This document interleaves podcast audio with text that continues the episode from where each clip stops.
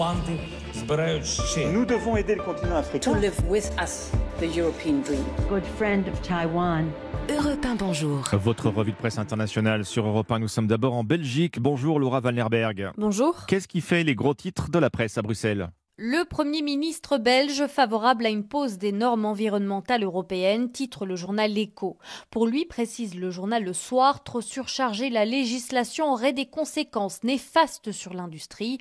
Il veut se concentrer sur la réduction des émissions sans maintenir les efforts pour la biodiversité.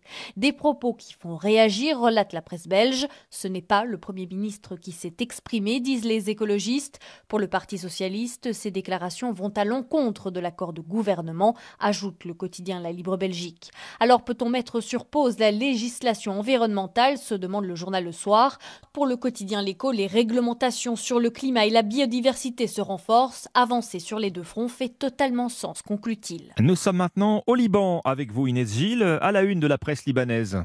Eh bien, on parle de l'interdiction du maillot de bain pour les femmes sur la plage publique. C'est du jamais vu dans l'histoire du Liban. Par ce titre, le quotidien L'Orient le Jour témoigne de sa stupeur, car désormais, à l'entrée de la plage publique de la ville conservatrice de Saïda, des panneaux appellent les baigneurs à se conformer à une tenue vestimentaire décente. Alors, comment en est-on arrivé là?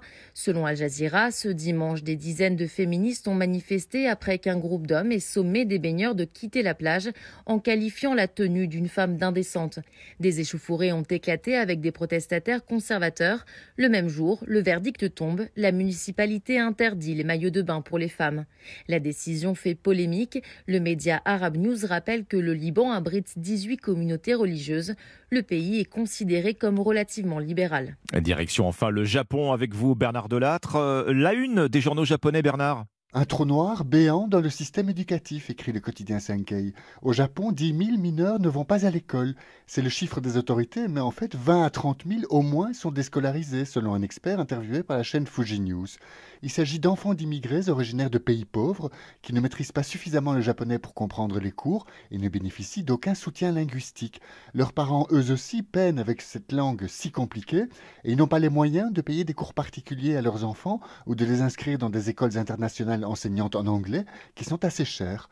Pour le Asahi, c'est une atteinte insupportable à la Convention internationale sur les droits de l'enfant.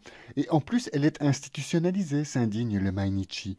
Puisque, figurez-vous qu'ici, l'obligation scolaire ne vaut pas pour les enfants étrangers. Elle s'applique uniquement aux petits japonais. Merci Bernard Delattre, merci à nos correspondants. 6h54.